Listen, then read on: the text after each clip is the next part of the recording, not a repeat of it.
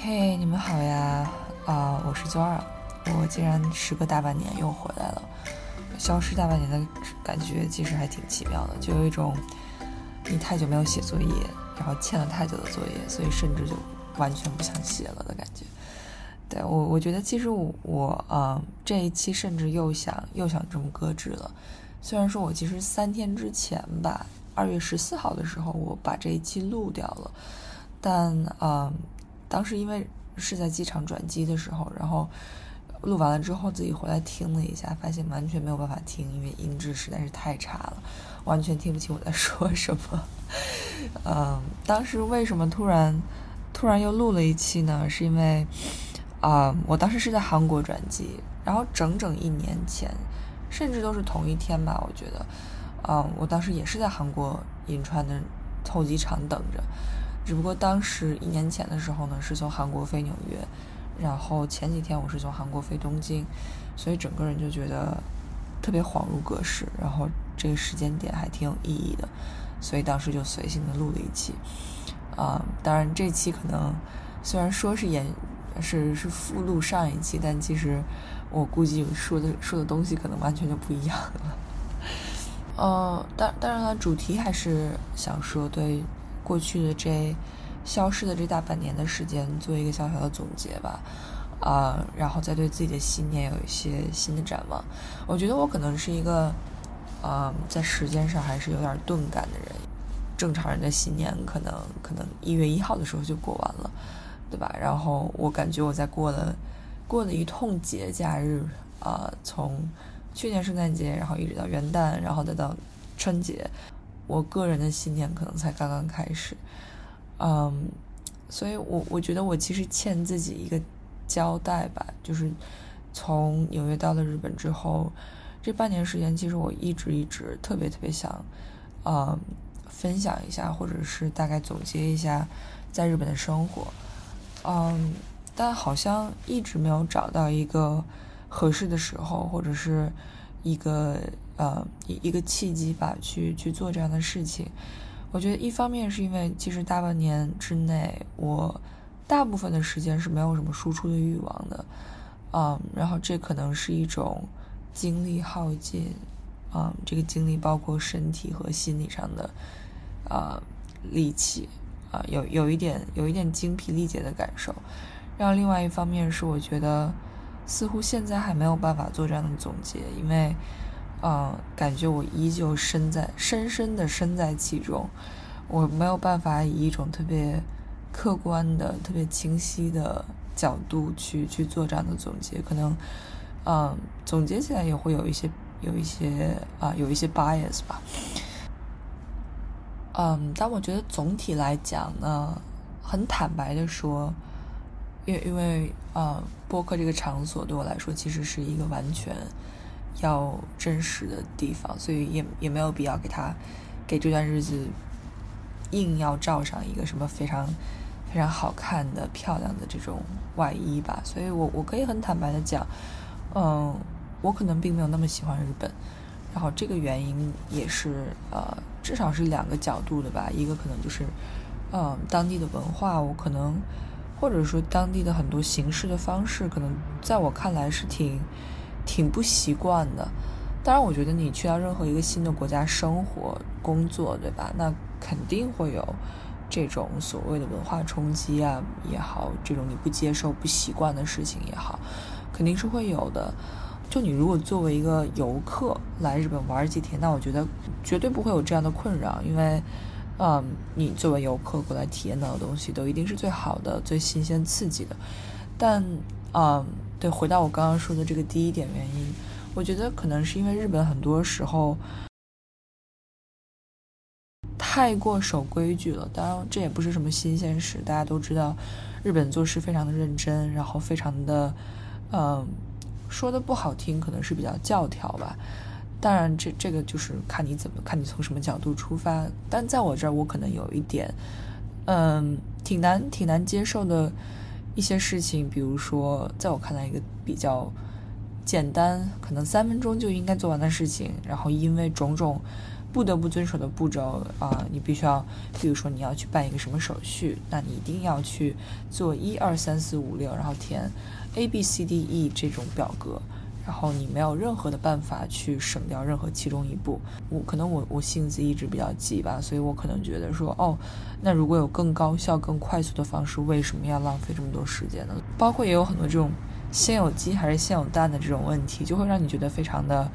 呃，不知所措。就比如说，那你如果要办电话卡的话，那你要先有在留证；但你要有在留证的话，嗯，你要去办的话，那你需要一个电话卡。啊，然后再加上我不会说日语，所以很多时候也有可能是我就真的是 lost in translation。但啊，确实第一个月的时候让你觉得，嗯，工作已经这么这么累了啊，这这个崩溃的程度可能就更更大了一些吧。呃，然后一开始就挺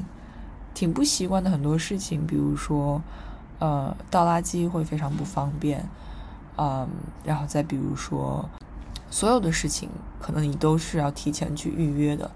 呃，小到可能去一个什么咖啡厅，去一个餐厅，然后大到比如说你周末，呃，如果想去做一个，比如说按摩呀，或者是去做一个什么护肤啊，那你是不太可能可以直接 walk in 的。所以这个在我看来，在我这一个完全没有这种提前做 reserve 的这种习惯的状态下。其实很多事情是挺不方便的，就是当然了，我有很多人非常非常喜欢日本，但我对日本这个国家，对这个地方，其实还是很非常非常的怎么说呢？有时候其实挺敬佩的，就感觉，嗯，整整个社会可以如此的有礼貌，然后有秩序，我觉得一定是有原因的。对，但是我觉得还是要看个人的性格跟这个大的环境是不是足够的 fit。我其实非常非常想念纽约的一点就是。他的，呃，他的自由吧。当然了，人可能都是这样，就是当你真正离开一个一个地方的时候，然后你才会觉得说，啊，他真的好不错呀。然后说到刚刚这个是第一点原因，为什么觉得在日本的这段时间其实没有那么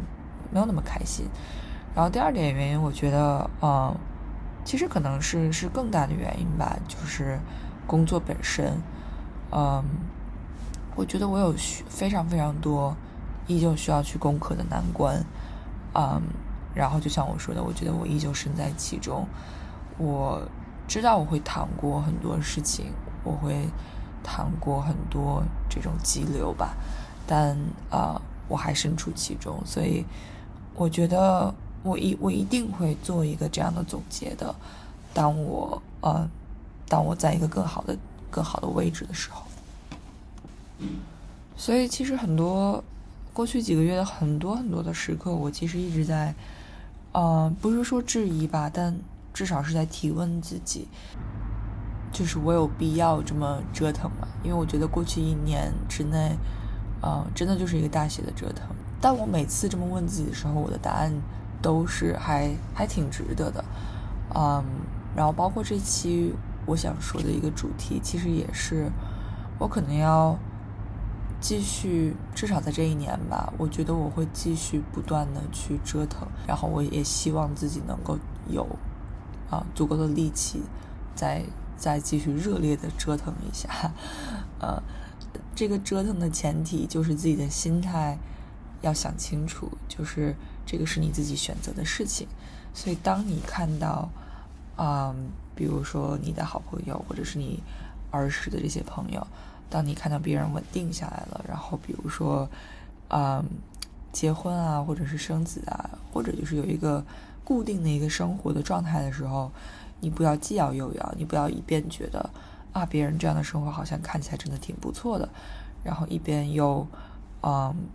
很难去放弃你自己喜欢的这种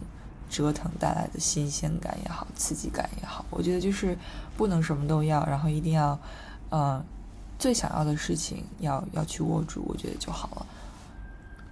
对，所以可能，嗯，我已经忘忘记了我十四号的时候当时录的是什么主题了。但我觉得今天，嗯，今天我想说的其实就是新的一年，请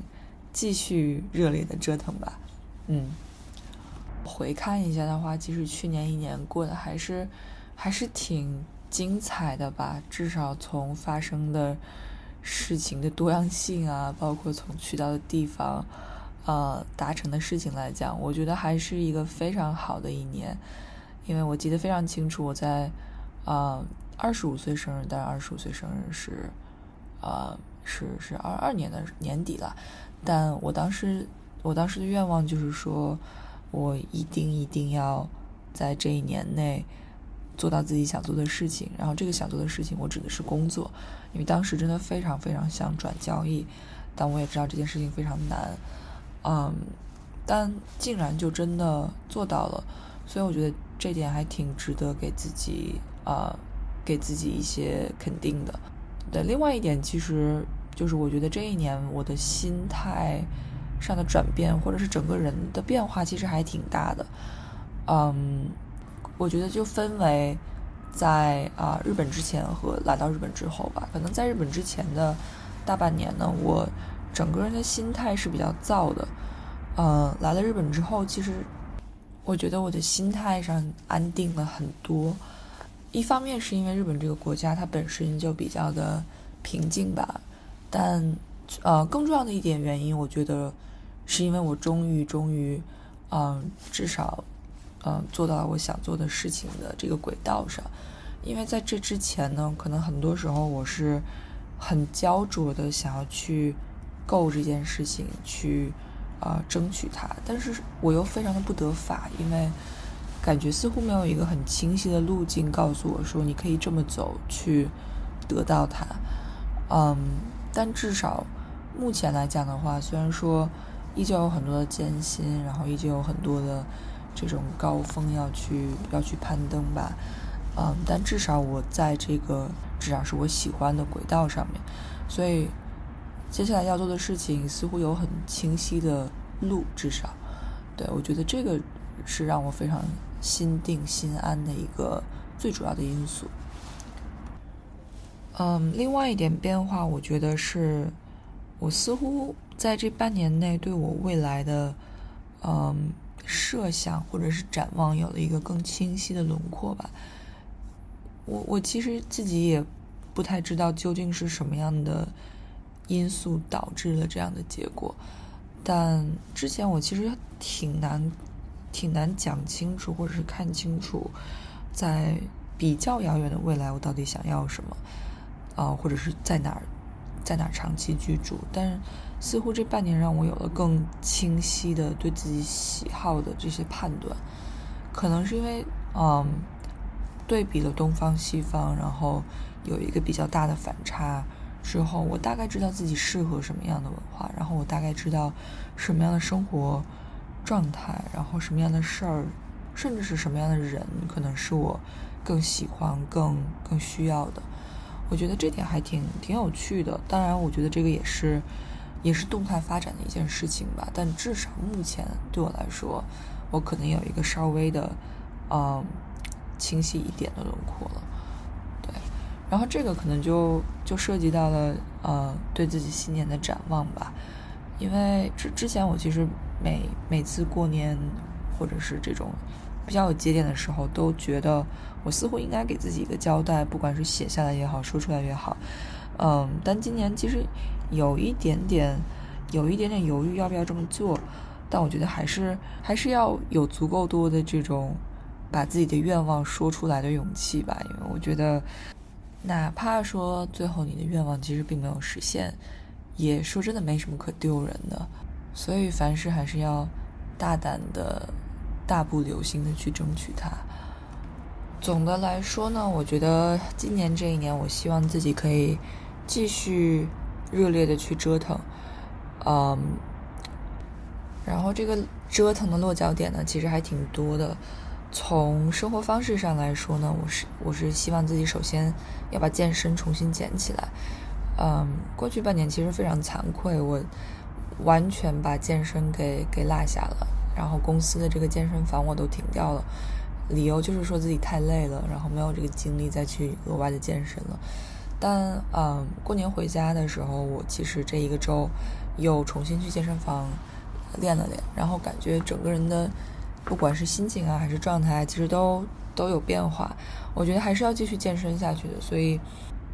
嗯，在这儿小小的一面旗帜，然后接受公众监督。我觉得每天至少早起半个小时到一个小时吧，然后去公司健身房先健个身，然后再去干活。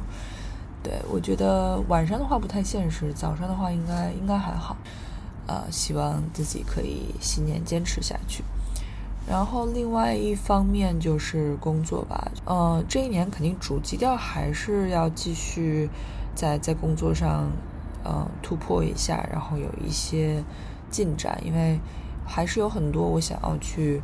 做到的事儿，然后有很多阶段性的也好，长期的也好的这些工作上的目标，我觉得现在离的还还是有一定距离的，嗯，但我我会努力的，然后这点我还。挺深信不疑的。突然想到另外一点，我在日本，嗯，一个